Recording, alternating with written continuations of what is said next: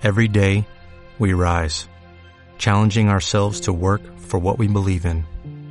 At U.S. Border Patrol, protecting our borders is more than a job, it's a calling. Agents answer the call, working together to keep our country and communities safe. If you're ready for a new mission, join U.S. Border Patrol and go beyond. Learn more at cbp.gov/careers. Y además hoy es el 28S, un día del que vos hablaste esta mañana, Isa, en la columna. Y bueno, yo no tengo noticias exactas de cuánto movimiento ha habido en distintas ciudades, pero sin duda que ha habido en las redes y en las calles movimiento por el 28S, por el derecho en, nuestro país ya consagrado por ley, pero por el derecho a que se cumpla y se garantice. Eh, derecho a un aborto legal, seguro, gratuito. Así Y a la vez al cumplimiento pleno y apropiado y cada vez más productivo y adecuado de la ESI, de la eh, educación sexual integral o educación para la vida integral, si a alguien le molesta el nombre correcto, eh, en las escuelas. Así es. Bueno, bueno, buenas noches con todos, con todas, con todos, con todos, con todo. Y tititite, se me va el micro para aquí y para allá, y bueno. Cada vez que tocamos el micro, Julia hace así con la carita. Es, pero es un juego, así que se viene, que se va, que se viene, que se va. Bueno, eh, uy, se me fue lo que iba a comentar. Perdón. Bueno, entonces arranco con una publicherry muy importante, muy, muy importante. Viernes 6 de octubre, o sea, el próximo viernes, no este viernes, sino el próximo viernes, a las 7 de la noche, se va a presentar el documental Las Brujas del Cordobazo. ¿Se acuerdan hace años, eh, 2021, si mal no recuerdo, puede ser, 2021 o 2020? 2021. ¿Qué cosa? ¿La De presentación, presentación del del libro? libro 2019, antes Yo en la el pandemia. 19. Ah, 2019. 2019 19, presentamos, sí, sí. eh, Mujer Sinvergüenza presentó, bueno, convocó a Viviana Fulcheri para que presente ella el libro eh, Las Mujeres del Cordobazo. Y después de esa reunión nos fuimos a comer una pizzita, una cervecita, lero, lero, candelero, y muchas de las que estábamos ahí todas emocionadas con las mujeres del Cordobazo, este, le decimos, che, Viviana, esto merece un documental, merece un documental y bueno, lo han ejecutado este, el, la dirección es de Luciana Dadone y Andrés Dunajevich. eh, en base al, al libro este de las mujeres del Cordobazo y lo vamos a tener el día viernes 6 de octubre a las 7 de la noche en el club de Boca en Boca. ¿Quién lo organiza? ¿Quién ha, ha movido, ha hecho toda esta movida? Pues la comunidad eh, activa por el cosquín que queremos y por supuesto Mujer sin vergüenza no podía estar aparte de eso, así que apunten todas, todos, todes, todititos, viernes 6 de octubre a las 7 de la noche. Las brujas del Cordobazo. Eso, pero yo no- ya no tengo nada más que decir en la ¿Dónde introducción. queda el cineclub de Boca en Boca? Ah, buena, buena pregunta. En Catamarca 585 Cosquín. Bueno, no tengo nada más que decir. Tenía algunas cosas que decir, pero me emocioné con esto de las brujas del Cordobazo. Bueno, luego para el salpicón tenemos un ratito, si te desemocionas, si te quedan... y ahí podemos terminar de compartir, porque hay un par de eventos para, para comentar por acá, pero los podemos eh, lanzar después al final en el, en el Sí, salpicón. sí. Después. Sí, sí, sí. Eh, vamos a contar un poquito qué tenemos para hoy. ¿Qué tenemos para hoy? Eh, ¿Qué más, qué más, qué más? Bueno, sí, hoy en la mañana hablábamos acerca de, em, de esta fecha, luego también podemos comentar un poquito más, ¿no? En qué momento se instaura y tal en, en nuestro salpicón. Pero por ahora... Ah, ahí se acordó. Hablaban del 28, e- del 28S, derecho, derecho que ha sido conquistado por esa masa verde, esa masa de mujeres y también varones que han estado este, luchando por muchos años y que escuche bien, ¡Eu! ¡Eu! ¡Escucha! No nos los van a quitar. Ni- Eso. eh, por si acaso. Eso. Porque ahí no voy a ir con motosierra, voy a ir con motosierra, moldadora, desmalezadora, ya sabes dónde, y te voy a cortar cierta cierto taburete, voy a decir nada más. Bueno, viste, es que claro, somos así, nos quitan los derechos y hay que ver qué se hace, porque en realidad, ¿no? Hay que defenderlos, Sí, hay que defenderlos, cuando te los quitan así, sin, sin motivo, sin nada. Aparte los derechos no se quitan, se ganan y se mantienen. Así que aquí estamos. Vamos a ver, ahora sí lo tengo por acá, lo que vamos a tener hoy. Vamos a tener No, en no, nuestra... Aunque se pueden modificar. Se pueden ampliar. Pero siempre para mejor. A, a- a- a favor de la ciudadanía, de la población. O sea, Claro. estamos hablando ya este, eh, que se quiere modificar las ocho horas de trabajo, a seis horas de trabajo. Cosa que está todo lo que sea para mejorar la calidad de vida, la Claro. calidad de salud total integral de las personas y una mejor estar y una mejor convivencia. Jolines, que todos queremos que el mundo sea un poco ¡Jolines! mejor o no, que las cosas sean mejores. Yes. Pues así estamos. Últimamente Te subo el micrófono. me agarran así como unos arrancones de, de, de deje del castellano de allí. Está- es bonito, ¿no? Sí, me gusta, me gusta no perderlo. A mí Me gusta me no perderlo. Y ya pues, por ejemplo, ya no lo digo, cuando regreso al Perú, Mira. me- ya pues. Sí, eh, a mí no sé, debo estar viendo, no sé, no sé por qué me sale. Alguna serie de estas que hablan en castellano y ahí me recuerda un poquito más. Bueno, tenemos en nuestra sección Lilith hace historia y crea histeria. Eh, Adriana nos va a contar acerca de Nini Marshall, actriz, guionista y comediante argentina que muy longeva esta mujer. Ahí Adriana nos va a contar todo su recorrido y toda su historia. En nuestra entrevista sin vergüenza vamos a tener por vía telefónica a Karina Grunberg, investigadora independiente del CONICET del área em, como del área de biología vegetal, para que nos cuente, ¿no? ¿Por qué es tan importante mantener este espacio científico referente, pionero, reconocido a nivel internacional mundial en nuestro país, el CONICET querido? Y que fue un, un gran este, apoyo en toda la época de la cuarentitis, ¿no? Sí, viene haciendo un montón de Un montón de deportes, siempre, ¿no? Bueno, ya nos contará Karina. Nos van a contar, nos van a contar. Ella tiene más información. Y luego vamos a tener en las tetas bien puestas a Patricia Cruz de la comunidad Maimaras que nos va a estar contando cómo sigue este acampe de más de dos meses en Buenos Aires del tercer Malón de la Paz eh, frente a la legislatura, porque claro, lo decíamos hoy también en la mañana, no nos olvidemos, hay cosas que de pronto en un momento son noticias, son primicia, están pasando, llama la atención, pum, pero luego en el tiempo siguen estando ahí y nos olvidamos. Entonces hay que seguir manteniendo estas noticias en agenda y seguir nombrándolo. Y luego que tendremos nuestro salpicón, musiquita y No hay sorteo el día de hoy. no hay sorteo el día de hoy y luego, así como dice Adriana, cada invitada nos va a contar acerca del tema. Así que vamos a ir ahora con nuestros, nuestras, nuestros auspiciante- auspiciantes queridos y queridas que siempre están ahí acompañando. Barro Tal vez, espacio holístico comunitario, te invita a conocer y a vivenciar sus variadas terapias ofrecidas por profesionales de mirada integral para lograr tu equilibrio y conocer hábitos saludables que promuevan tu salud.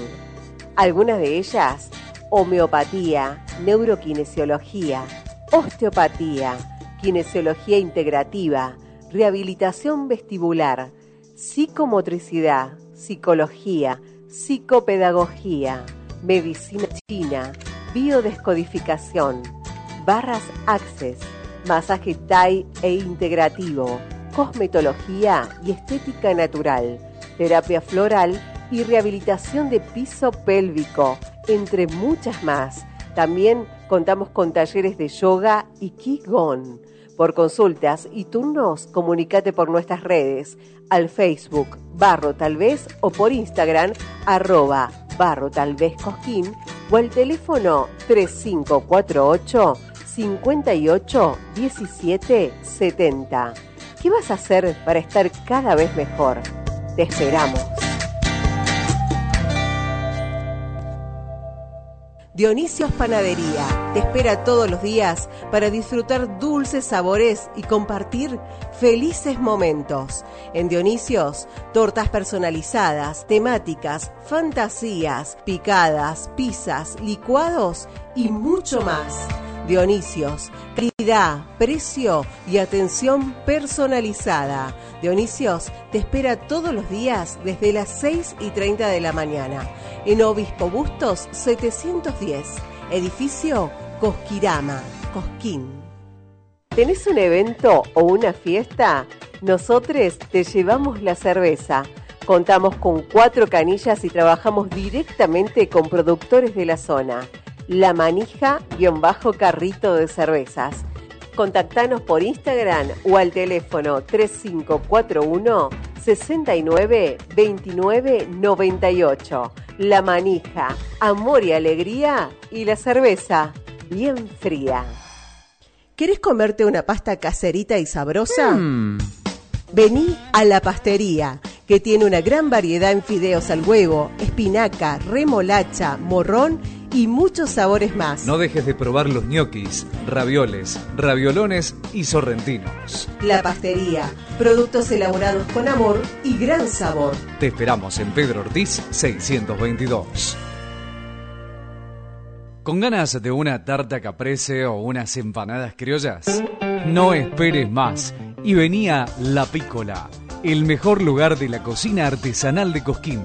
Además, no podés dejar de probar nuestras exquisitas pastas, ñoquis, ravioles a la boloñesa y mucho más en La Pícola, cocina artesanal. Te esperamos en Corrientes 665 o podés hacer tu pedido al 3541 38 95 85. Mantra, Mantra Estudio de Yoga, un lugar para relajarse y conectar con vos mismo. Sesiones de psicología integrativa con la licenciada Isabel Dolado, clases de yoga presencial y online, meditación, reiki, armonización con cuencos tibetanos, taller de escritura terapéutica, círculos de mujeres, talleres y formación de tarot, astrología y runas, encuentros y retiros para el bienestar. Comunicate para más info al Instagram arroba mantra-estudio yoga. WhatsApp 3541 33 97 98. Mantra Estudio Yoga. Bueno, acá estamos. ¿Quieren que empecemos directamente con nuestra mm, nuestra Lilith? Vamos. Que hace historia y crea histeria. Bueno, esta Lilith no sé si creó histeria, pero creó muchas risas, algunas cuantas críticas, sin duda muchas sorpresas y la recordamos, eh, yo no sé las más nuevas generaciones, pero muchas generaciones, tanto las que fueron contemporáneas como las que la hemos visto luego y luego y luego, nos acordamos de Nini Marshall, que en realidad nació como Marina Esther Traverso. Nació con el siglo, prácticamente con el siglo pasado, porque nació en 1903 y falleció casi a final del siglo con casi 93 años. O sea que vivió a lo largo de todo el siglo XX y fue una mujer pionera, por eso la estamos rescatando acá entre las Liliths, porque mm, ella como su contemporánea, por ejemplo, Tita Merello, fueron mujeres de mucho carácter eh, que se salían del estereotipo de la más bella en pantalla, que empezaron en la radio, que luego pasaron a las pantallas y que durante mucho tiempo estuvieron activas y todo el mundo las identifica y abrieron puertas para otras mujeres en la parte artística.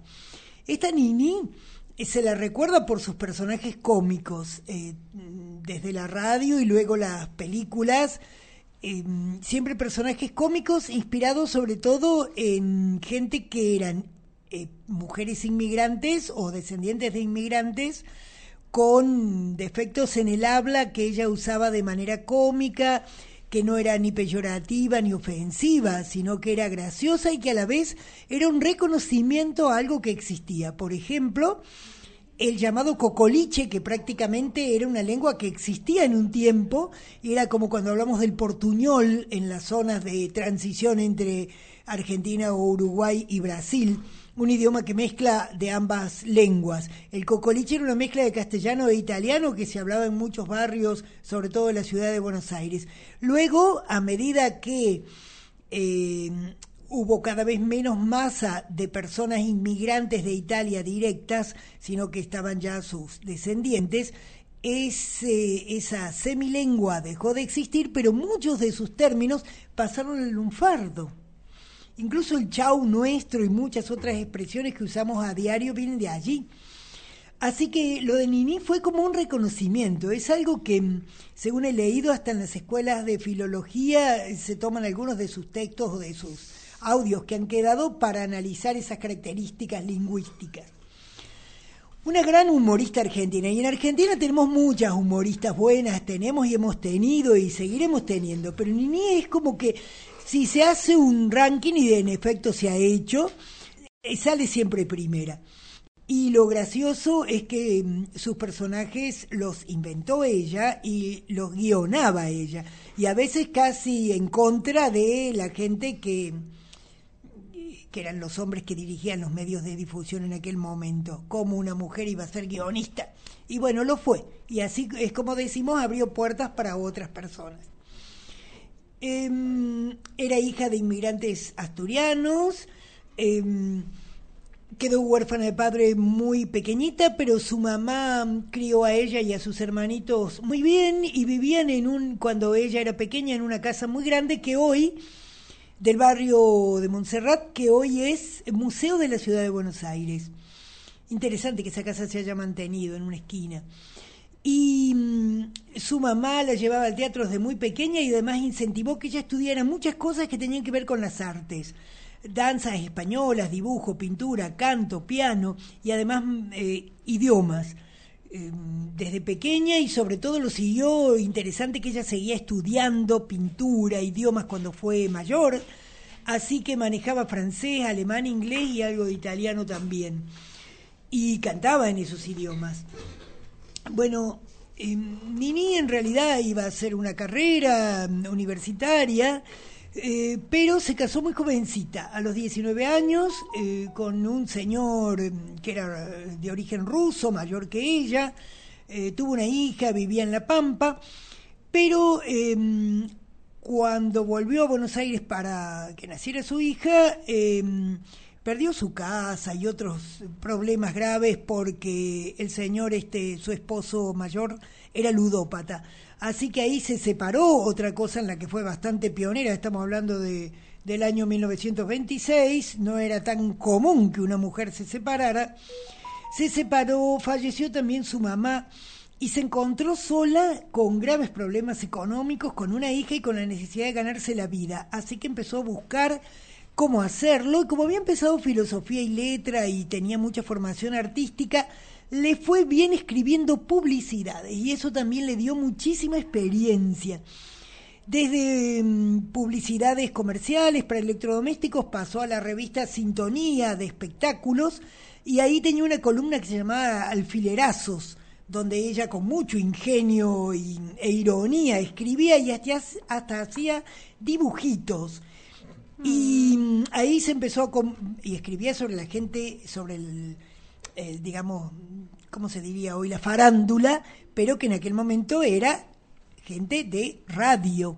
Se empezó a, mm, a estar cada vez más metida en ese ambiente y hizo alguna prueba y en 1934 ya estaba en un programa, La Voz del Aire, como cantante internacional. Ahí se presentaba como Yvonne Darcy, la cancionista internacional, y realmente cantaba en distintos idiomas. Y como le decían sus compañeras y compañeros de radio, le decían Marinita, de Marinita, Ninita, quedó Nini, que también era un apodo de niña. Y mm, este trabajó en distintas radios y en una de ellas le pidieron que interpretara una mucama y ahí nació Cándida Loureiro, la famosa Cándida, una mucama de origen gallego, este, uno de sus personajes más conocidos que lo siguió interpretando a lo largo de toda su vida.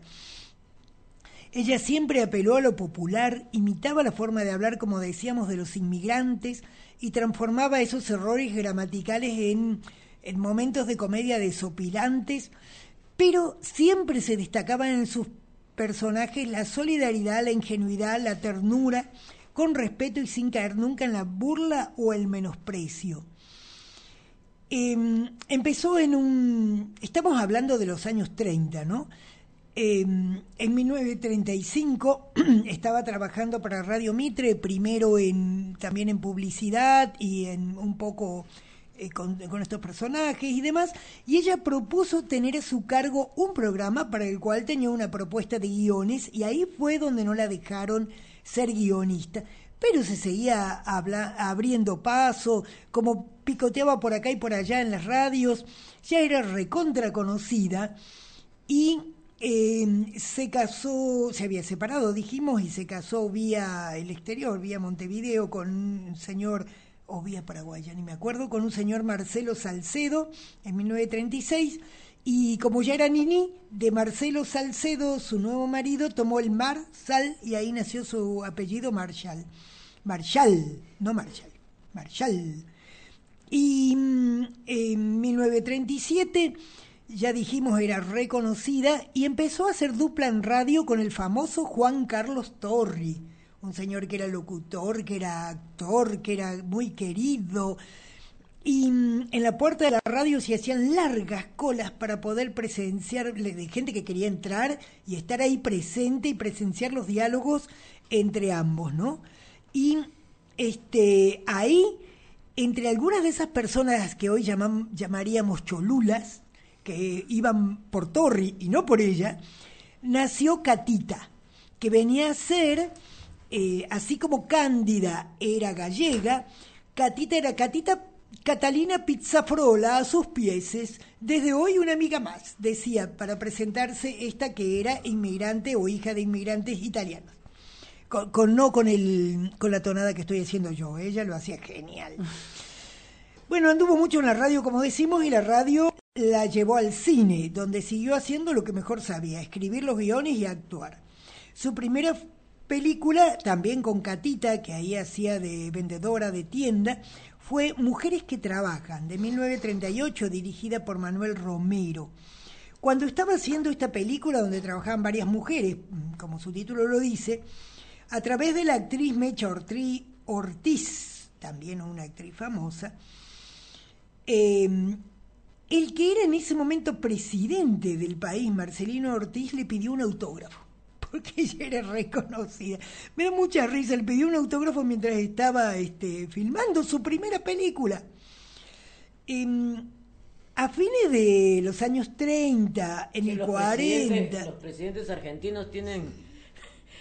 Bueno, ni que digamos de Menem, ¿no? Que andaba con- Sintonía con la con las actrices, ¿no? Eh, bueno, en esa época justamente ya estaba el romance de Evita con Perón y este esto esta cuestión de Evita trajo algún problema, así como en aquellos años este Libertad Lamarque por algún tipo de enfrentamiento directo o indirecto eh, como actriz con Evita terminó exiliada en México, también le pasó a Nini Marshall, pero previamente, entre fines de los 30 y principios de los 40, había estado haciendo una serie de películas importantísimas como, como cosa histórica, ¿no? Como, como, como comedias.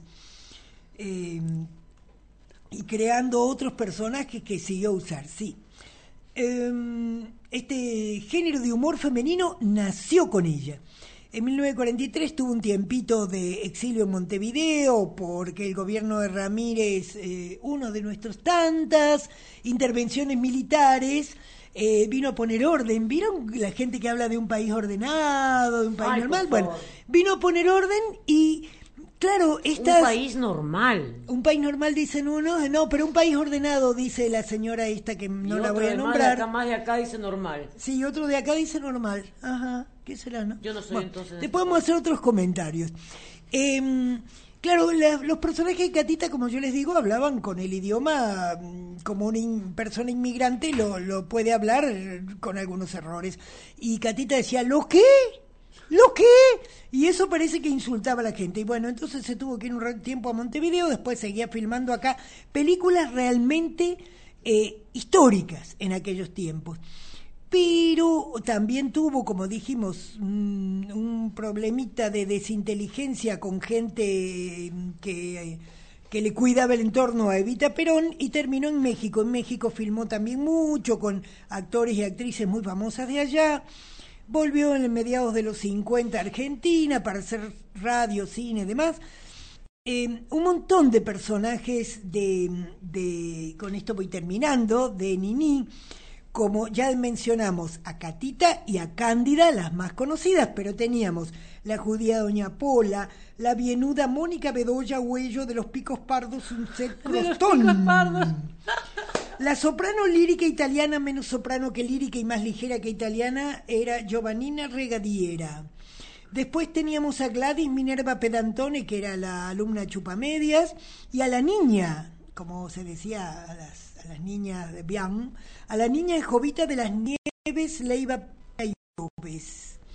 Bueno, eh, en fin, eh, luego hubo algunas películas no, no, tan, no de tan buena calidad, el público, el tipo de humor habían cambiado y ya no era, no era lo mismo, pero resulta que tuvo la oportunidad a la televisión. De década del 60, con los famosos sábados circulares de Mancera, hizo recontra popular para nuevas generaciones.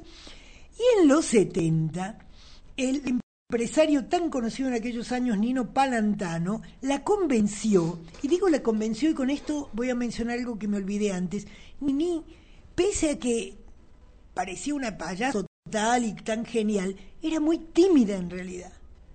Una vez que se metía en sus personajes se le iba toda la timidez, pero Palantano decidió a hacer unos unipersonales y ella es como que abrió el café con set porque hacía en un lugar este famoso unipersonal y se nos fue re repente que era de humor negro porque era en un velorio y ahí desfilaban todos sus personajes, fue famoso.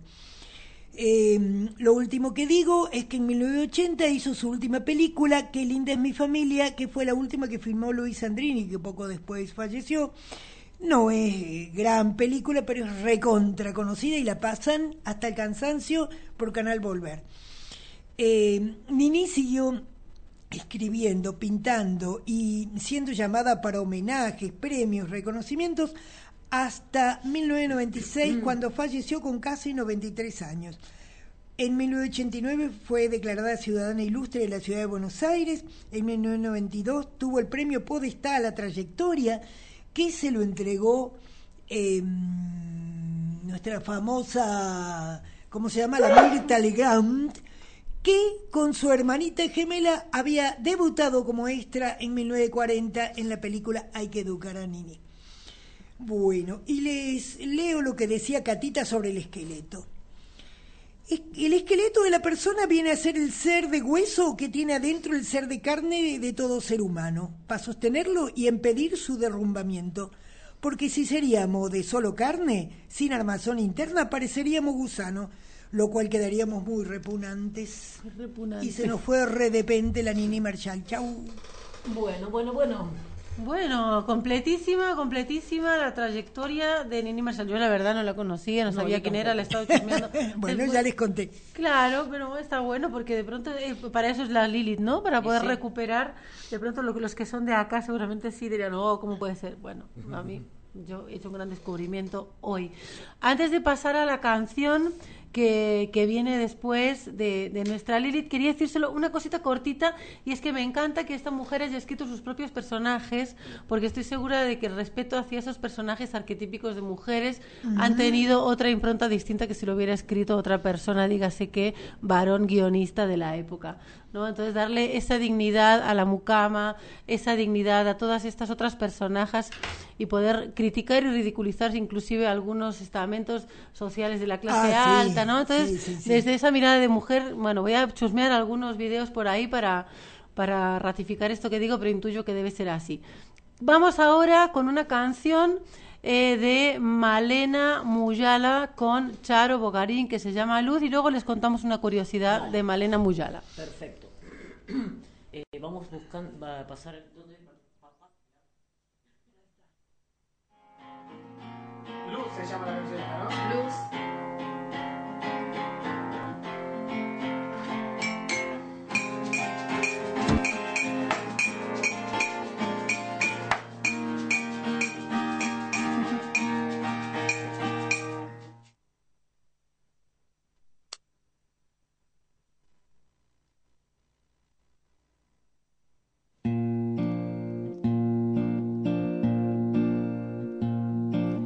Building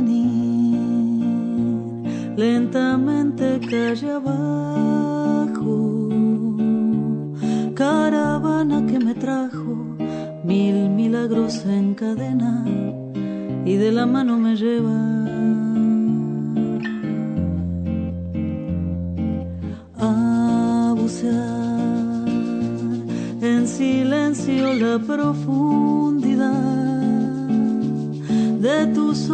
peregrinos, aprendices del camino, más que de alguna estación.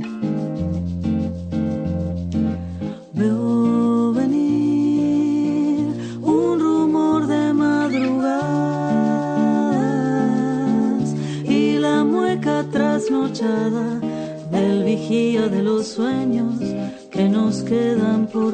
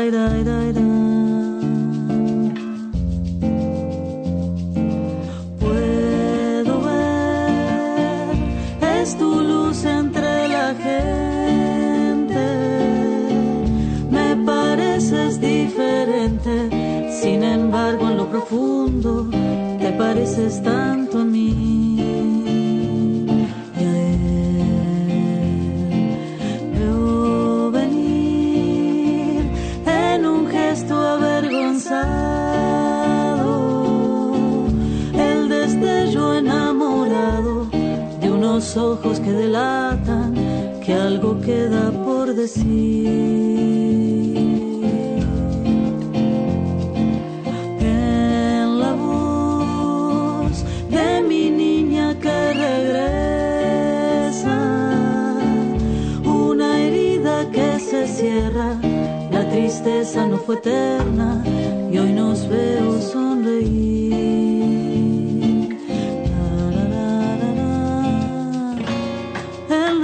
De unos versos encontré mi religión,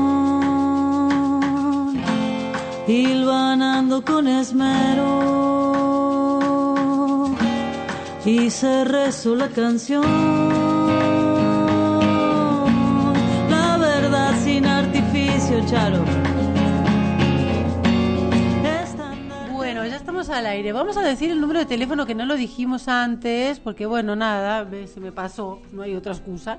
Es el 3541-580181, para que nos puedan escribir, saludar, eh, bueno, lo que sea, comentar algo que de pronto sea interesante y sume a lo que estamos compartiendo desde acá. Y con respecto a Malena Muyala, eh, que estaba cantando con Charo Bogarín este tema, Luz, les contamos que ella es directora del Teatro Solís en, Montevideo.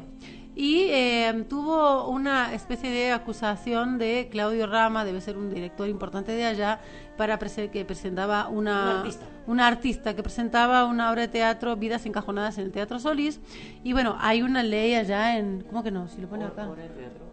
¿Cómo que no? Una, una exposición. ¿Una exposición? No, porque ella le pide que, que, lo- que- que- que sea representado con lenguaje inclusivo y él se niega a modificar el guionado y ahí es cuando él dice que hubo censura por parte Ah, de mira, mira. eh, esta mm, Perdón. de esta persona cuando en realidad hay una ley eh, en, en- en Uruguay en donde avala que se pueda pedir que los eh, textos teatrales tengan lenguaje inclusivo. Entonces, bueno, ahí Eh, fue tildada eh. de censuradora cuando en realidad estaba simplemente haciendo cumplir una ley, digamos, ¿no? Sí que Hasta fue, hasta fue llamada también a, a la Cámara de Diputados para... para exponer, para fundamentar. fundamentar. Y bueno, el problema es que las leyes están, pero su cumplimiento es difícil. Bueno, saludamos a Karina, ¿qué les Por parece? favor. Hola Karina, ¿nos estás escuchando? Sí, sí, aquí estoy. Ah, Regio, bueno, Sí. eh, tenemos, como ya hemos dicho otras veces, un problemilla técnico aquí, pero creo que te vamos a escuchar perfectamente. Muy bien.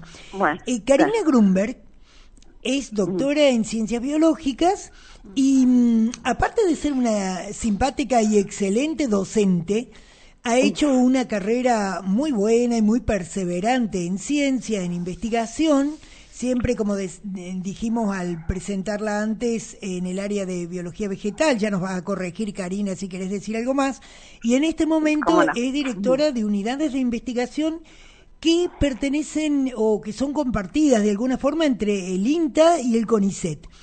Entonces, a Karina le queremos preguntar sobre todo, si quiere que nos aclare un poquito cómo son estas unidades donde ella trabaja, pero sobre todo queremos que ella nos cuente qué es el CONICET, qué importancia tiene para Argentina, qué se hace allí y qué sé yo, en la formación de jóvenes. ¿Qué, qué es esto de investigadora independiente?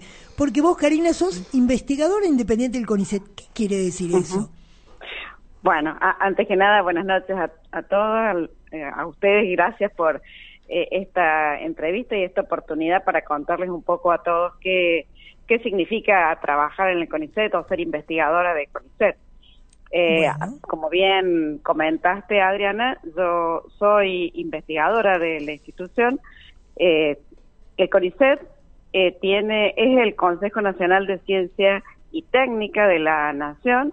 Fue creado ya hace más de 56 años con el objetivo eso de generar y formar científicos para tener una posibilidad de tener un país soberano en cuanto a lo refiere a ciencia y a técnica.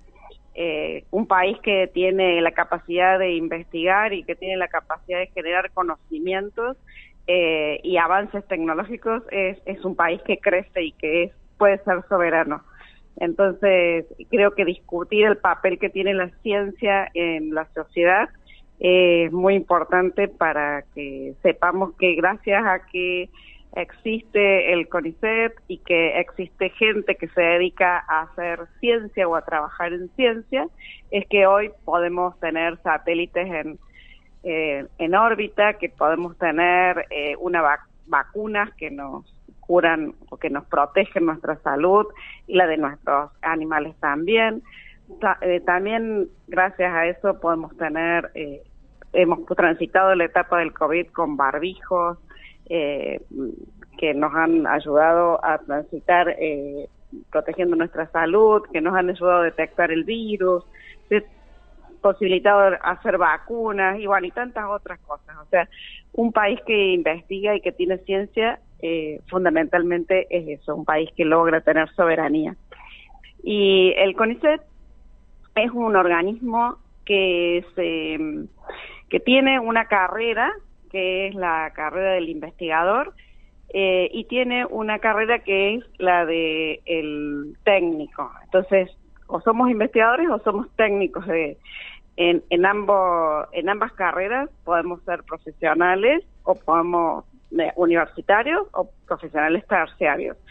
El, y es una carrera que tiene como escalones, digamos, uno va ascendiendo a medida que va eh, estudiando cada vez más y logrando eh, relacionarse con más gente y logrando publicar sus resultados y gener cuanto más conocimientos generan, más posibilidades tenés de eh, ascender en esta carrera. Y tiene distintos pasos. El primero es el de investigador asistente, luego investigador adjunto, luego investigador independiente, superior y principal. Bueno, yo estoy en ese, en esta, en este momento de mi vida, en esta etapa, estoy siendo investigadora independiente. Y lo que vos comentabas al principio, eh, CONICET también es una institución que se vincula con otros organismos, tanto públicos como privados, para eh, esto, para organizar estructuras que hacen ciencia. Y en una de estas asociaciones, eh, yo soy directora de una de estas unidades ejecutoras de doble dependencia del CONICET y el INTA, porque yo también soy investigadora de INTA. Entonces, esto posibilita que las dos instituciones hayan hecho un convenio marco y eh, co-creado estas unidades ejecutoras que se sinergizan para poder eh, generar más conocimientos. Eh, también CONICET tiene otras asociaciones con eh, empresas de base tecnológica y se con la también con digamos con actores del sector privado. Eh, entonces eh, posibilitan que las innovaciones lleguen eh, a mayor escala y lleguen a la sociedad al mercado no es cierto porque como no somos asociaciones sin fines de lucro, las asociaciones científicas, es difícil la comercialización y que los productos que se generan a raíz de las investigaciones que uno realiza lleguen a la sociedad. estas eh, empresas de base tecnológica posibilitan que eh, los conocimientos terminen en tecnologías y en productos concretos y reales. Claro. Eh, em, perdón, te corto un poquito para comentar esto. O sea que lo que todo lo que es formación e investigación básica no está condicionada por el sector privado, pero el sector privado, como vos decís, em, eh, suele estar eh, interrelacionado en lo que es la aplicación tecnológica y la comercialización de ciertos productos. Pero esto me hace pensar que puede haber una parte de la sociedad que justifica la ciencia y la investigación en cuanto eh, se concreta en productos tecnológicos, como los que vos viste como ejemplo de uso medicinal, tecnológico, investigación espacial, este, qué sé yo, productos para el agro, etcétera. Pero ¿y qué pasa con la ciencia básica? ¿Por qué es necesaria también la ciencia básica? ¿Y qué son los becarios del CONICET? Esas son dos preguntitas que te hago.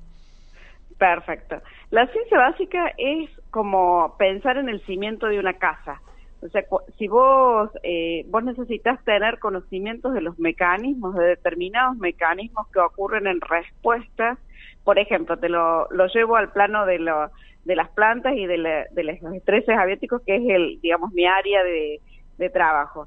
Si yo no, no puedo comprender cuáles son los mecanismos que tienen las plantas para responder a las distintas condiciones de estrés abiótico, llámese un estrés por condiciones de salinidad en el suelo, un estrés por sequía, eh, o un estrés por anegamiento. Si yo no, no, si yo puedo investigar o puedo saber o conocer cuáles son las bases de las respuestas, puedo encontrar eh, mecanismos que me permitan o generar eh, germoplasma de mejores características. O sea, puedo encontrar respuestas para procesos que van en escalas un poco mayores. Pero es necesario, es como una, el cimiento de una casa. Si yo no tengo el encadenado de abajo, que aunque no lo veo normalmente, pero que si no lo tengo no puedo cimentar mi casa porque se me cae. Bueno, en la ciencia básica es eso, son los cimientos del conocimiento. Es, lo que uno necesita saber para poder eh, avanzar. Son los procesos más finitos, los procesos más micros que uno necesita conocer para poder avanzar y generar procesos más complejos. No sé si se si respondo la sí, pregunta. Queda, queda bien claro. O sea que pretender, como algunas personas que tal vez no están bien empapadas en esto o tienen mente un poco obtusa, eh, eh, pretenden que haya solo ciencia aplicada, que dé como resultado productos y cosas que den alguna ganancia, es absurdo porque sin ciencia sin ciencia eh, básica que, produce conocimiento no puede haber son eslabones de una cadena. Son todos los eslabones de una cadena. Y, y vos necesitas todos los eslabones no no solo conocer la última parte. Habrá sí experimentación adaptativa que uno puede hacer y puede generar cosas, pero cuando uno conoce las bases por las que suceden los procesos es mucho más fácil generar productos después. Claro. Eh, y después tenés otro montón de áreas, eh, por ejemplo, eh, te está haciendo un trabajo impecable en lo que es eh, la, la recuperación de legajos de personas que estuvieron comprometidas en la dictadura militar, en todo lo que es el, el, recuperar parte de nuestra identidad. Entonces, todo eso es una ciencia eh, que a lo mejor no se traduce en un producto concreto y comercializable, pero hace a la historia y nos forma como sociedad y nos da las herramientas para, para tener identidad. Entonces, esa parte de ciencia también es necesaria e importante. El lenguaje, el entender eh, a nuestros pueblos originarios, el, todo, e, toda esa eh, orientación de las ciencias sociales, que es una ciencia eh, básica y que no termina en un producto comercializable o en, digamos, una patente o en algo que uno pueda decir, eh, me va a dar réditos económicos, pero sí eh, son imprescindibles porque hacen eh, forman parte de nuestra cultura, nos dan identidad, no, no nos afirman, no, nos, nos cuentan quiénes somos. Entonces, eh, hay otra parte de ciencia que también se hace en el CONICET y que es necesaria para, para cualquier sociedad, para, para que sea sólida, para que, tenga países. Eh, entonces, en el CONICET también se hace todo ese tipo de, de, investigación.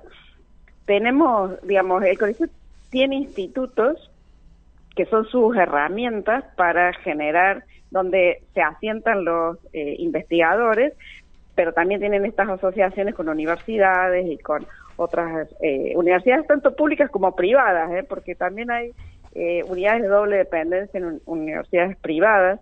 Entonces hace estas asociaciones para que sus científicos tengan base. Y con la universidad es, hay un montón de institutos adentro de la universidad que son de CONICET y hacen, digamos, una coparticipación en cuanto a la a la formación y al conocimiento. Y, la, y el semillero del CONICET son los becarios, que son eh, investigadores, o sea, son profesionales que ya se han, han terminado una carrera de, de, grado, eh, en general son de cinco o de seis años, y que eh, hacen una, una tesis doctoral. Para hacer ellos tienen, reciben una beca, que es un estipendio, que tiene unos cinco años de duración.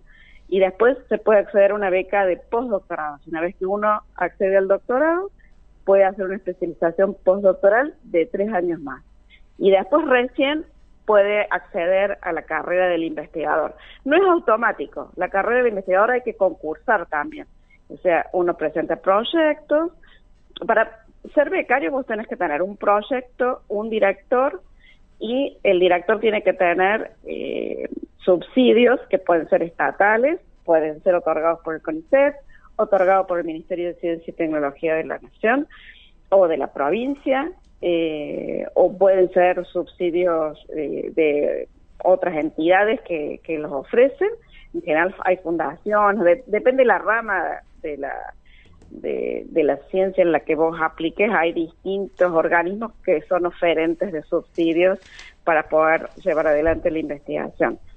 Entonces, en función de eso, eh, el, beca, el director del becario hace un proyecto y es competitivo, compite todo el país eh, en, en, en un área determinada. El, el CONICET tiene cuatro grandes áreas donde eh, se distribuyen la mayoría de las disciplinas, ¿no?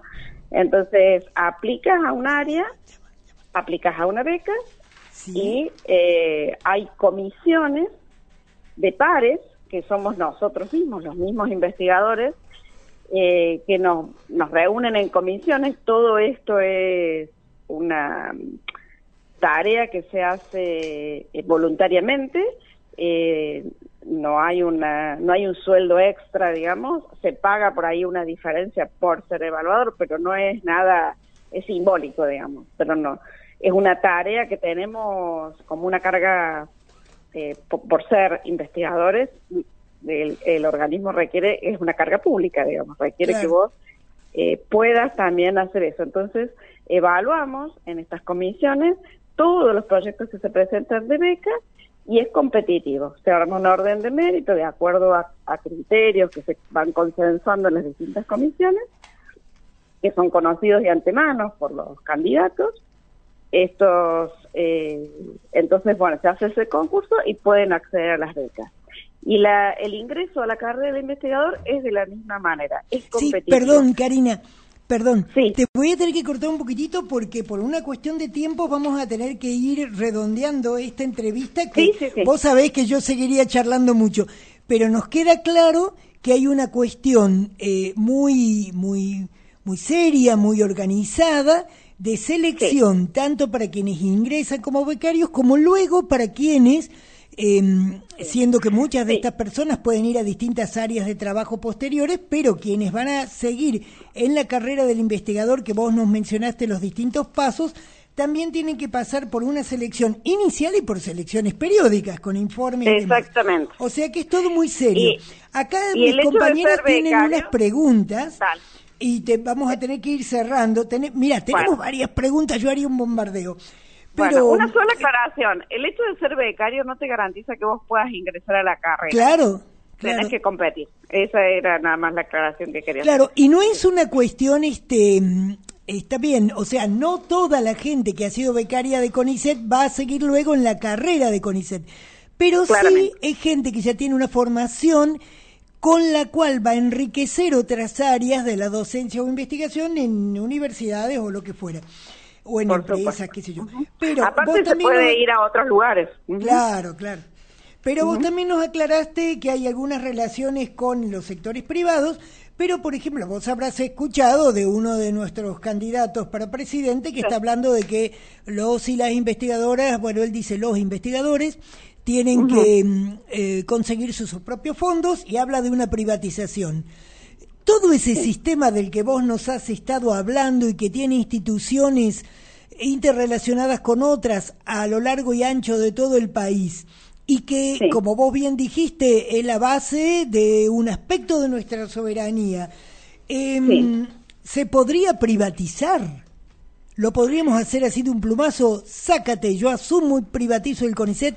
Es una pregunta un poco retórica, pero me gustaría que vos me digas qué opinás. Eh, bueno, claramente a mí me parece una, una locura, porque, vuelvo a decir, hay un montón de cuestiones de a la parte privada le interesa y se puede hacer en asociación con la parte privada y que de hecho se hace. Pero hay otro montón de, de aspectos de la ciencia que, que hay que ir desarrollando que para un privado no es atractivo porque no te genera divisas al corto plazo, Claro. porque como ya dije, son cimientos y a lo mejor y es, es generar conocimiento que es necesario y fundamental, pero que no generan para una eh, privada no necesariamente la temática le puede ser útil o interesante. Por lo tanto, estarías socavando un sistema, de- estarías limitando la investigación a determinados factores y a determinadas eh, productos. Intereses, ¿no? Exacto, no me salía la palabra. Entonces, Bueno. no, no, a mí me parece descabellado. Y de hecho, los investigadores nos conseguimos nuestros propios subsidios. Hay subsidios competitivos del Estado, porque como yo te decía, hay un montón de otros subsidios que no vienen del Estado, sino que vienen de la parte eh, privada, de organizaciones, vienen del exterior, y, y los buscamos y, los, y accedemos a ellos justamente porque somos competitivos en nuestra eh, porque tenemos competencia en lo que hacemos, porque publicamos, porque, eh, bueno, no, eso, somos competentes. Entonces, y por, por alguna razón nos buscan y por alguna razón eh, hay mucha gente que se va. Muy bien. Pero lo, eh, lo que logra esta política que está pretendiendo es lo que ya pasó en los años 90, el éxodo de los científicos hacia el exterior. Y, y nosotros estamos muy bien formados y donde vamos, la verdad que nos reciben muy Claro. bien. Por lo tanto, nada, muy desca- a mí me parece que ya es, como decís vos, es retórico y descabellado y ya es como decir otra vez la misma discusión. Pero bueno, Así Es. Bueno, Karina querida, Sí. te tenemos que ir despidiendo. Eh, Bueno. A lo largo de tu carrera, última preguntita, a lo largo de tu carrera, ¿fue muy jorobado este seguir caminando por este camino de investigación siendo mujer? ¿O, o se Bueno. compite? Acá mis compañeras me dicen que ya no tenemos tiempo. bueno, nada, eh, yo, bueno, vos me conoces hace 20 mil años y yo siempre tuve, nada, yo siempre miré para adelante y fui, pero yo trabajo donde las mujeres Somos mujeres que nos tuvimos que abrir camino, ¿no? Se cortó. Uh. Oh. Este, pero estamos estamos saliendo al aire. Bueno, eh, la vamos a llamar aunque sea para pedirle disculpas porque se cortó, pero ya los tiempos nos, nos impiden seguir conversando con Karina Grunberg, que mm, eh, de distintas este, preguntas que pueden haber quedado pendientes, después le vamos a pedir que nos responda y las comentamos en el próximo programa. Bueno, muy bien, a mí me encantó esta entrevista y vamos a una cancioncita. Vamos a una canción, La Fuerza, Tarde de Agua, para ahí acompañar el cierre de esta entrevista con Karina Grunberg, investigadora independiente del CONICET. Vamos para allá. Puedo habitar mi calabozo o renacer libre viajera. Puedo danzar con mis demonios o destruirlos en la hoguera. Soy la fuerza, no me temo, amaré la impermanencia. Soy la fuerza, no me temo, amaré la impermanencia.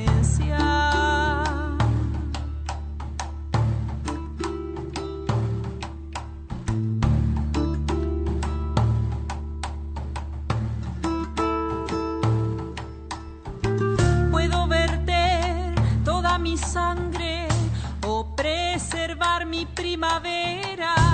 Puedo entregarme fatigada o desafiar a las tinieblas. Soy la fuerza,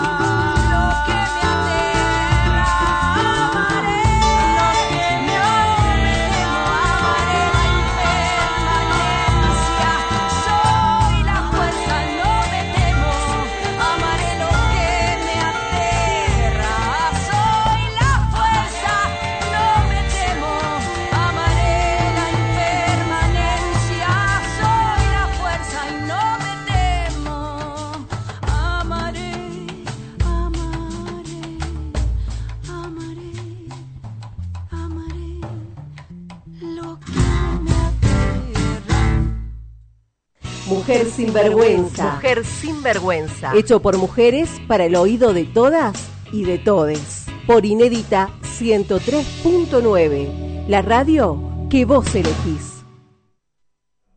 Bueno, bueno, eh, muy interesante y educativa este, la entrevista con Karina Grunberg acerca de, de este, del CONCINE- Coni- CONICET, perdón. Este, a mí me ha sacado varias, varias dudas, ¿no? Eh, de qué es, de qué significa, digamos, este, tener eh, este organismo, ¿no? Eh, para la, la ciencia en general, ¿no? Porque está la ciencia biológica, la ciencia, ¿cómo se llama la ciencia donde está toda la eh, la biología, la ingeniería? Nosotros le decimos ciencias duras Ciencias o duras. ciencias experimentales. experimentales y las ciencias sociales también, ¿no? Porque estaba hablando este Karina acerca, digamos, de investigaciones también, por ejemplo, de, de la situación de los pueblos originarios, ¿no? O sea, eso yo, por ejemplo, no lo sabía. Sabía, que- o sea, estaba, eh, eh, sabía que, digamos, había mucha investigación, digamos, de estas ciencias duras, más no estas ciencias, ciencias Claro, sociales, porque ¿no? el CONICET nació desde las ciencias duras, pero se fue abriendo, a lo abriendo. social. Entonces, e- es interesante, digamos, eh, el papel que tiene eh, el CONICET, digamos, en este desarrollo eh, de- del país, ¿no? O sea, porque, apo- claro. porque apoya, digamos, varias áreas y es fundamental, digamos, que haya que haya un apoyo de- del Estado a esta a este estamento, ¿no? Esta es, es un estamento, no no es una organización, ¿no?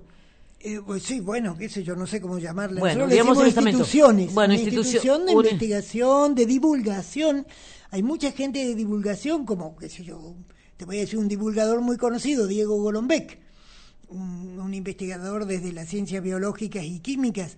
Pero divulgación científica es importantísimo porque a la vez eh, ayuda a entender eh, temas científicos eh, con una base sólida y no una simple charlatanería o suposiciones, pero también ayuda a eh, abrir mm, puertas a gente que puede sentirse llamada también por seguir esta carrera o acercarse Claro. a la investigación. Y vos sabés, Pato, que se hace mucho en, por ejemplo, investigación lingüística, Sí, sí. histórica, Y- social, y es muy Justo iba a importante. decir, hay uno de estos este, señores este, que hablaban de que el CONICET no sirve para nada porque hacen investigaciones, por ejemplo, de del Pacapaca, por ejemplo, ¿no? O sea, ¿qué dices? O sea, a ver, ¿por qué no es válido, digamos, hacer una investigación acerca del Pacapaca? Es un programa, ¿cierto? Para, para, para niños, niñas. y un canal niñas. televisivo Un que canal tiene televisivo. una serie de programación que tiene toda una programación Y sí. Para y entonces, niñas y niños. entonces, hacer toda una investigación acerca de ese canal es proyectarse al avance, avanzar, digamos, si decían una cosa hace 10 años, estos 10 años ya no, eh, pasados los 10 años, ha cambiado ciertas cosas. Claro. Entonces, yo creo que es importante y hay que darle eh, la relevancia a cada área de, de estos investigadores, ¿no? Que van, van analizando cada cosita. Claro. Y este y es y es un gran gran este una gran payasada, voy a decirlo así, de que un candidato este motosierrista ah, pretenda pues o sea privatizarlo porque o sea no no no, no tiene mucho No, sí, sentido, que, ¿no? Que, que se autosustente, qué sé yo. Y como bien decía Karina, em, para tener subsidios y poder hacer investigación, cada equipo de investigación tiene que fundamentar sus proyectos y conseguir esos subsidios y luego hacer una prolija rendición de cuentas de todo lo que hace. Claro, es, es- o sea, tú presentas un, proyecto, ¿no? Como cualquiera, eh, puede ser, digamos, al, municipio, a la provincia, al gobierno este, nacional, y te van a decir sí o no, o lo puedes presentar a una, a una empresa, y eso te, te- te lo financian, ¿no? Para hacer tu investigación. Entonces, es, es un, un camino bastante interesante. O sea, no es que a cualquiera le dan este un, un financiamiento, ¿no? No, no, es muy exigente. Es muy exigente. La gente que trabaja en investigación trabaja mucho, muchas horas. Mm, Muchas horas. Ni qué decir la gente que tiene que hacer trabajo de campo, por ejemplo, en ciencias sociales, o quien tiene que hacer trabajo de, de laboratorio con animales de laboratorio. Esos trabajan sábado, domingo, no tienen vacaciones. Este, muy interesante. Bueno, ¿qué Bueno, vamos, ahora, vamos, a, vamos a ir a- ahorita al salpicón porque estamos tratando de, de conectarnos con Patricia Cruz, que es una de las integrantes del Tercer Malón de la Paz, pero nuevamente hay, hay complicaciones para comunicarse, pero estamos haciéndonos unos este, arreglos ahí para comunicarnos con alguien más de repente. Sí, vamos a ver si algún contacto de los que nos han podido enviar recién, recién podemos contactar, ojalá que se pueda, estamos haciendo todo lo posible, pero bueno, también entendemos que quizás para las personas que están ahí a veces pueden tener pues problemas de conectividad, de señal, de batería, de disponibilidad y bueno, eso también es entendible, ¿no? Vamos a ir un poquito con el salpicón. Tenemos una invitación que nos ha llegado hace bien poquito para el viernes, o sea, mañana, 29 de septiembre, hay un círculo de canto y bombo a las 6 de la tarde aquí en Cosquín que va a compartir, invitar Paola Bernal. Se va a dar en el espacio El Trébol, en la calle Juana Azurduy 725, en la Villa Pan de Azúcar.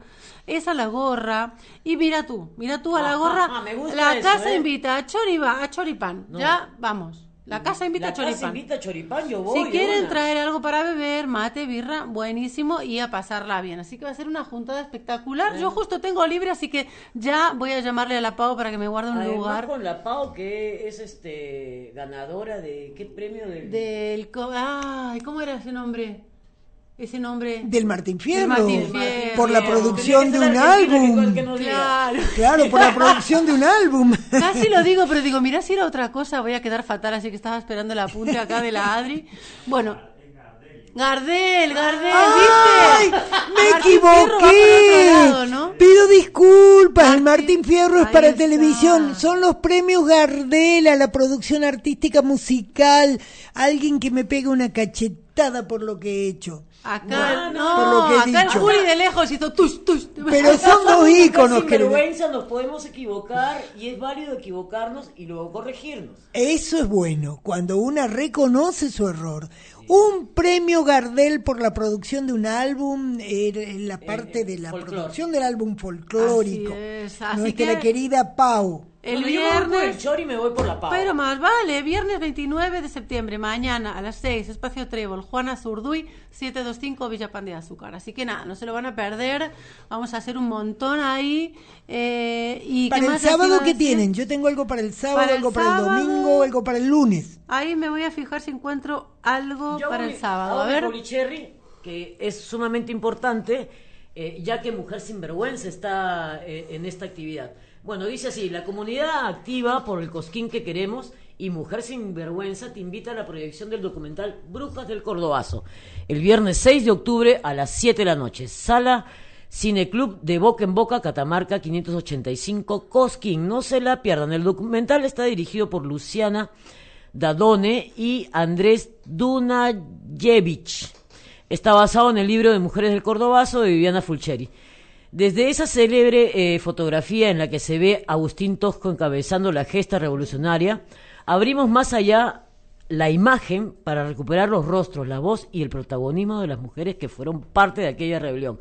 Todos conocemos esa foto donde el Agustín está ahí bien con su overol, ahí. me encantó cuando una de las, de las primeras personas, personas que conocí, o sea, de los Personajes, de la historia de Argentina y Córdoba era el Agustín Tosco y me gustó mucho. Y después me gustó mucho más cuando la Viviana eh, nos, nos enseñó que esa foto era mucho más grande, ¿no? Donde estaban las mujeres.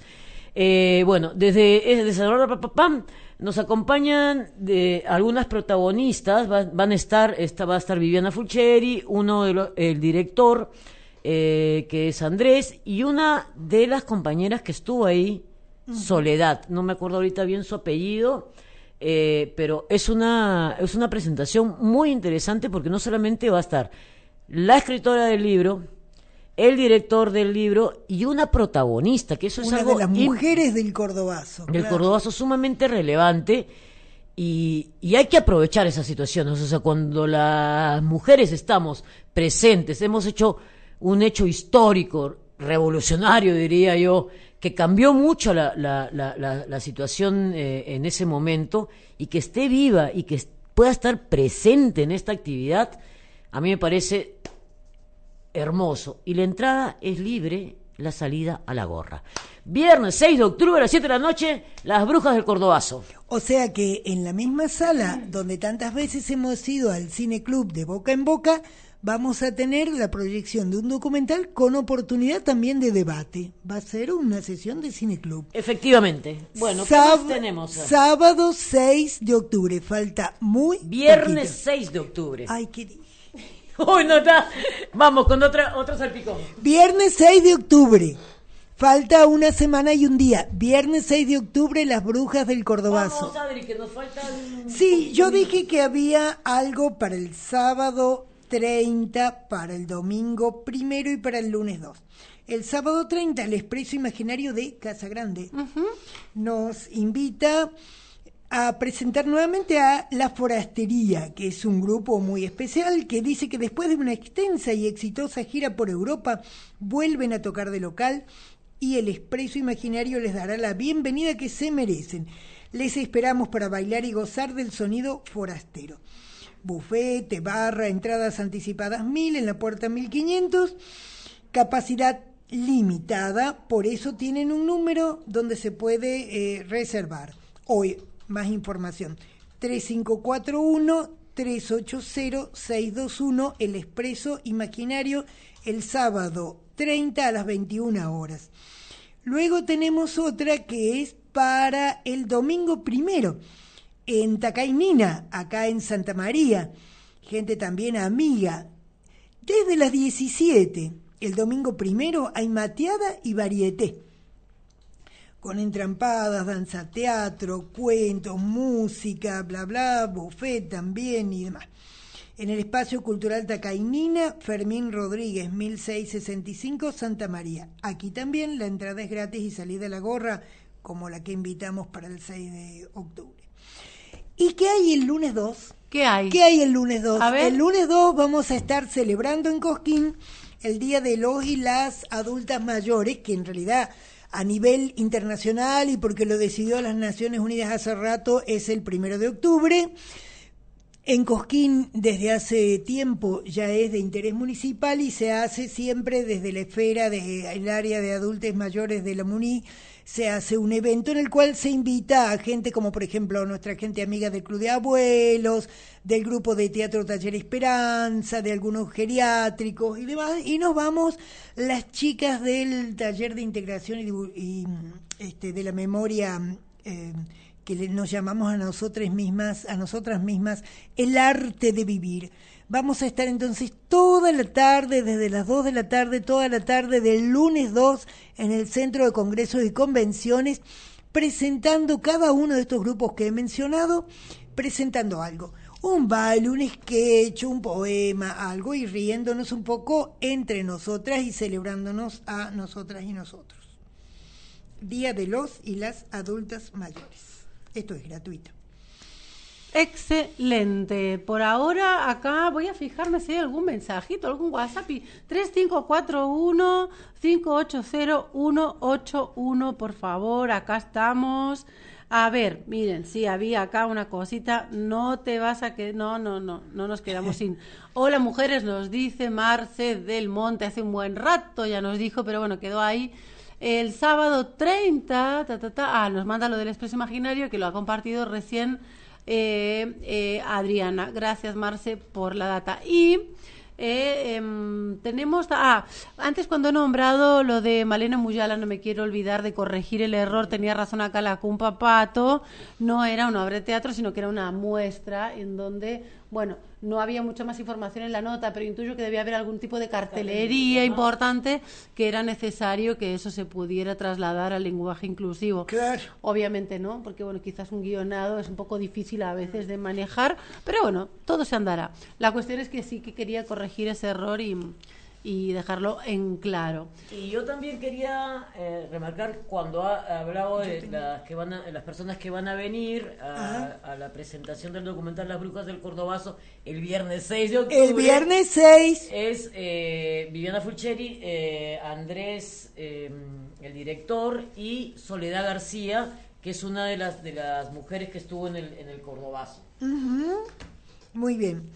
Eh, ¿Tenés algo más, este, Isa? Si no, yo leo una cosita. Por ahora no, voy a seguir buscando por acá en informaciones variadas que vamos a ir teniendo. A ver, compartinos qué tenés por ahí, Adriana. Bueno, Karina Grunberg, nos, eh, la doctora bióloga Ajá. del CONICET, con quien hemos estado conversando, nos agradece el espacio por permitirme, agradece por permitirle contar quién es y qué hace para contribuir de alguna manera a mantener nuestro sistema científico de pie. Y ya hemos dicho que tiene mucho que ver con lo que es conocimiento, divulgación, educación en general y producción de conocimiento que da pie para eh, futuros desarrollos tecnológicos, este, educativos, artísticos, históricos o lo que fuera. Todo eso quiere decir producción propia de conocimiento y en buena medida y en muchos casos también de tecnología y no tener que depender de comprar esa información de otro lado. Por eso decimos de eh, soberanía. Y nos dice que quien tenga inquietudes y quiera saber algo más, puede abrir la página del CONICET, que es muy sencillo. CONICET, las dos con C, punto gov con B corta, punto ar. CONICET .gov.ar y allí puede encontrar toda la información que quiera. Bueno, queridas, ¿algún salpicón más? Pues creo que hasta aquí llegamos. Mira, hoy no pudimos no pudimos este, hacer la comunicación con Patricia Cruz de la comunidad Maimarás, pero eh, ya son dos veces que hemos intentado y entendemos la situación. Eh, lo que vamos a hacer es eh, a lo mejor armar una, una entrevista en off ¿no? Y presentarla, no sé si la próxima semana, de acuerdo, digamos, a sus tiempos también. Y bueno, la, la cosa es que hace más de dos meses eh, las compañeras y compañeros este, eh, de las comunidades indígenas de Jujuy están en, en Buenos Aires, ¿no? Están en Buenos Aires eh, reclamando la caída, la derogación de esta ley que, que de esta modificación, constitucional, que en realidad se hizo de manera bastante inconstitucional, incumpliendo plazos de inclusión en Jujuy.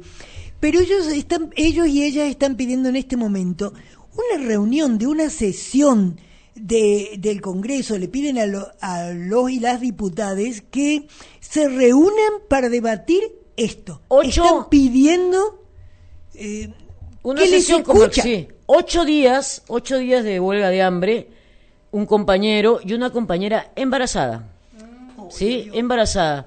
Eh, es realmente dramático la indolencia de nuestros representantes, la indolencia absoluta del gobierno, así, el gobierno, el gobierno total, desde la cabeza hasta pero hasta los representantes y las representantes que son de todos los colores políticos. Solamente. No, bueno, pero yo no me espero, yo no me espero. Pero que le están pidiendo al Congreso, ellos están. Sí, pero siquiera, siquiera un, un, diputado, un diputado, una diputada del oficialismo que se acerque. Y no sé si se han acercado. No, no se han acercado. No, no tengo idea. sé que la gente de, de, del espectro de izquierda les apoya y demás, pero bueno pero, a ver, yo... Desde la parte del oficialismo no sé, no te puedo decir. No, no, no, no, no. Es, es, es dramático y es, y es una cosa que te dice la realidad cruda que pasan los pueblos originarios de Argentina. Es realmente ofensivo, no sé qué, qué calificativo darle, pero la verdad que es muy, muy, para mí es muy doloroso por un lado eh, y, y, no entiendo, o sea, estamos previo previo a, unas elecciones sí. y no sé, o sea, va, siquiera por, por, por finta, no sé cómo dicen mm. acá, por, Para, quedar bien. por salvar la cara. Sí, no, pero es impresionante. Bueno, eh, pero... Decir este... No, es que además esta modificación constitucional, afecta directamente los, los intereses y los derechos de las comunidades originarias, pero también afecta los derechos de todo el mundo, porque criminaliza la protesta y cercena una serie de derechos para todo el pueblo. Sí, antes de que... Sí, hay una cosa para comentar también, me quiero fijar a ver acá qué información encuentro, porque hoy ha habido paro de muchos profesionales de la salud con respecto a la acción sobre todo personas ah, con discapacidad, en donde las obras sociales no están pagando hace meses. Y el gobierno provincial tampoco. Y el gobierno provincial Entonces ha habido hoy una protesta. Claro, sí, y también ha habido algunas familias, algunos eh, usuarios, beneficiarios que han dicho, pucha, pero hoy me quedé sin la terapia. Realmente hace falta hacer ese paro, porque no puede ser que haya profesionales que están tratando con tan sensible y tan necesitada de estas terapias de verdad, en donde de pronto por medio año, por tres meses, le, le paguen después sabiendo, como sabemos todos y todas, qué ocurre con nuestra inflación. Claro. Entonces, una, un sueldo que era en julio, junio, obviamente no es lo mismo que ahora, ¿no? Entonces, ha llegado un momento en el que ya no se está pudiendo sostener y es necesario hacer un parate y que todo el mundo pueda visibilizar esa precariedad, que no puede ser que las obras sociales no estén pagando esos sueldos. Y eso tiene que ser. Eh, en carne propia estoy, no tengo obra social ni nada por el estilo. Voy al Funes para, para una consulta de traumatología. ¿Saben cuándo me han dado la posiblemente la cita? Para fines de diciembre. O sea que la problemática que tenga se va a ir agravando porque nadie Sí. la puede atender hasta... Y estamos hablando Llegué- del hospital de referen zonal de referencia. Llegué a tener una consulta clínica, me manda unos exámenes de sangre, de orina, lero, lero, candelero. ¿Para cuándo el, el, el examen? Para noviembre, para el 15 de noviembre. O sea, mientras octubre y quincena de noviembre, o sea, yo puedo estar Puede pasar cualquier cosa. cualquier cosa. Y bueno, digamos que eh, eh, es mi caso, pero me pongo a pensar el caso, digamos, de, de- de- de chicos y chicas este, con discapacidades que necesitan real, bueno, todo el mundo necesita la salud, ¿no? Pero que esta situación, digamos, que no puedan tener, digamos, este, Tenemos un buen sistema de salud, lo que pasa es que está precarizado y se ha venido recortando. Son los sectores donde menos hay que recortar en el salario de los y, los y las profesionales y, y personal de y apoyo. no, no hay personal, Y- no hay personal. y bueno, eh, ahí es donde no hay que recortar. Y aún así, a mí me gustaría que Isa nos comente un asunto que tiene que ver con el sistema de salud. Aún así. Sí, sí, les voy a contar. eh, Igual es una cuestión anecdotaria, ¿no? No, pero es importante. Pero es importante. Y nos habla de por qué tenemos que protestar y reclamar y pedir que se fortalezca nuestro sistema de salud. Exactamente. Tengo una amiga querida que ella está viviendo ahora eh, en, en Cataluña, en donde ha tenido una cuestión, una complicación en una rodilla, y ella venía pidiendo allá en la salud pública, la cual auspicia ¿no? ese tipo de tratamientos, eh, turno, pruebas, eh, una operación en donde hacía falta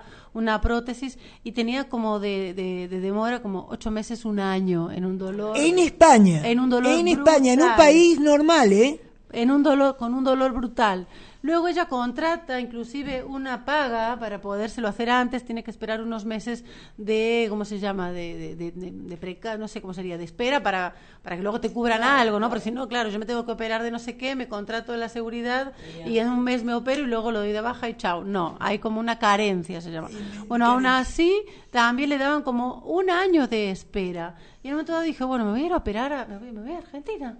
Ella eh, vivió mucho tiempo acá en, en, en Vialemase y vino y por PAMI en una semana, chicas, le operaron la rodilla, el doctor la atendió excelentemente, excelentemente, ¿sí?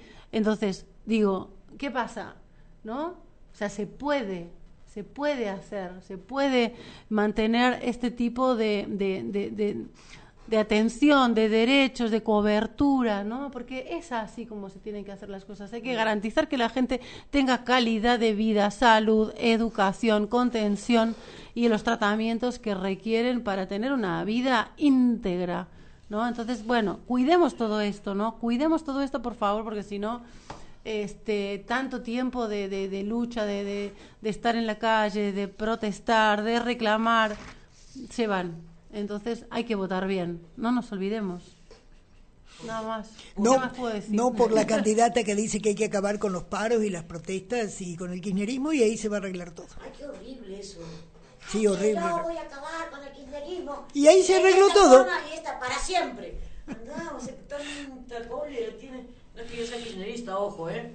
Me No, gusta no, la- no, me gusta pero- la- ¿Cómo se llama la mujer? La Cristina. Pero no es que sea kirchnerista o, o kirchnerista. No, no, pero es que pretender acabar con un... Y, y en, y en Córdoba, en la provincia de Córdoba, donde el kirchnerismo tiene una injerencia tan, tan pequeña, ¿qué, ¿qué va a hacer? ¿Cómo lo va a arreglar? Ay, te cuento que ya Julián está de pie. Julián está de pie. Yo quiero decir que mm, se estrenó el documental Macongo.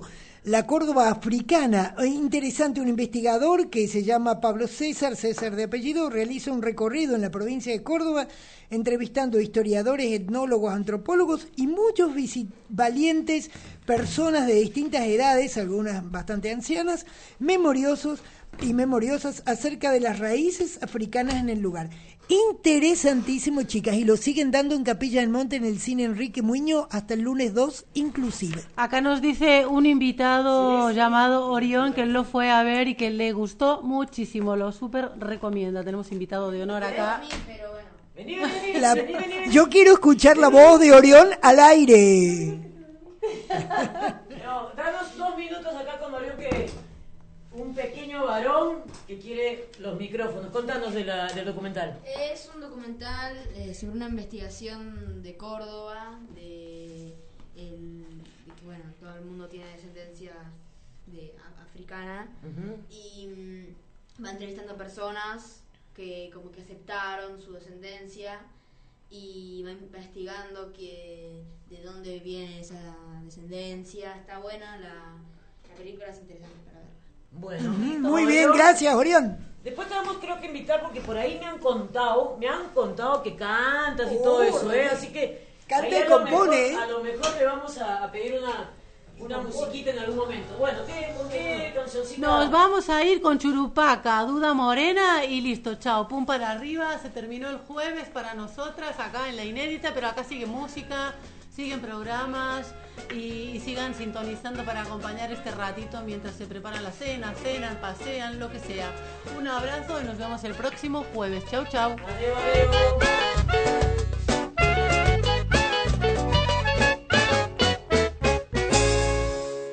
Para recordarte feliz voy a tener que olvidarte de que no hay cosa más dulce que vos. Ay, si no llega el olvido, ¿quién me cura el delirio? morena envuelta en flores de otra primavera. Era una duda morena envuelta en flores de otra primavera. Vienes, recuerdo lejano